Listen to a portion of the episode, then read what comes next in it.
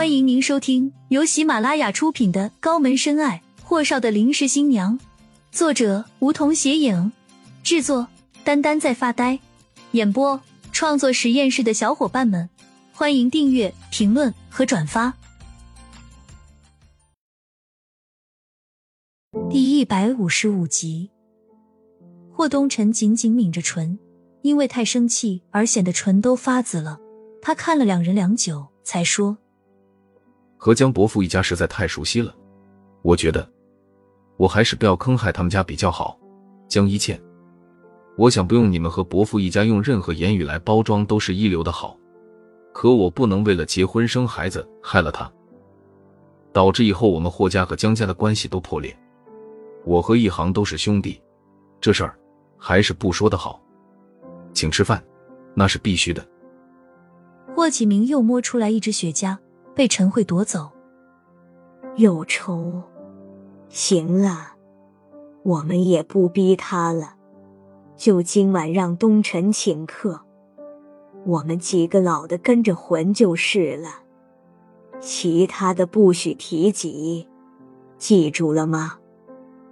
陈慧黑着脸对霍启明说道。霍启明当然明白陈慧的缓兵之计了，点头。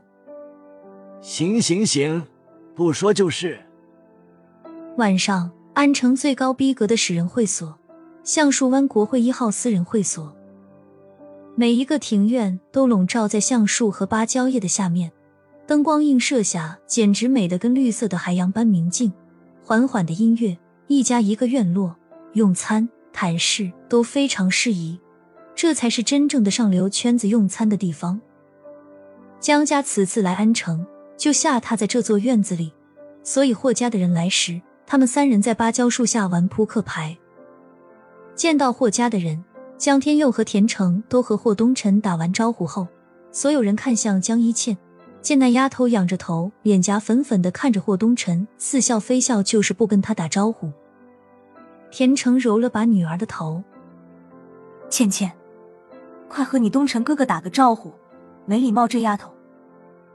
陈慧赶紧瞪向儿子，甚怪道：“这就是你一倩妹妹，几年不见，是不是越来越漂亮了？”江一倩带着些许挑衅的目光看着霍东辰，就是不说话，被田成又戳了下。叫哥哥，这丫头。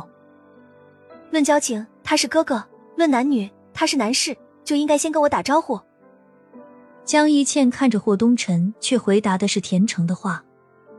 江天佑和霍启明都大笑了。江天佑说：“我这小女儿啊，都被橙子和我给宠坏了，就是满脑子的歪道理。东辰，你小子可别介意啊。”霍东辰微微颔首：“江伯父多虑了，倩倩是妹妹，东辰当然不会介意。”雨落，霍东辰看向挑衅的江一倩：“一倩，欢迎回国。今晚这顿饭我请了，就当给你一个晚来的接风，怎么样？”江一倩忽闪了几下眼眸，拖了一声长长的“嗯”字，之后说：“光吃饭可不行，我要你带我去看安城的古城墙，我还没去过呢，可以吗？”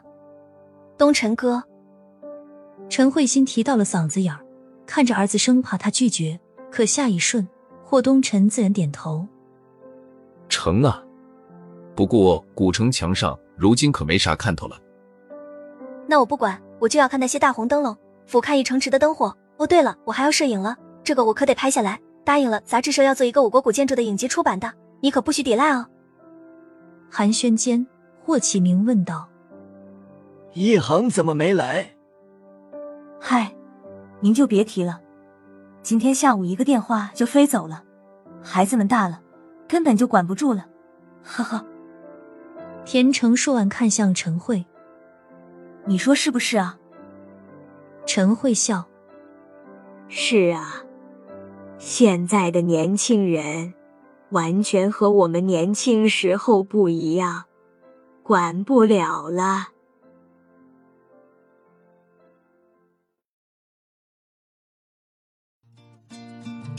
本集已播讲完毕，还没听够吧？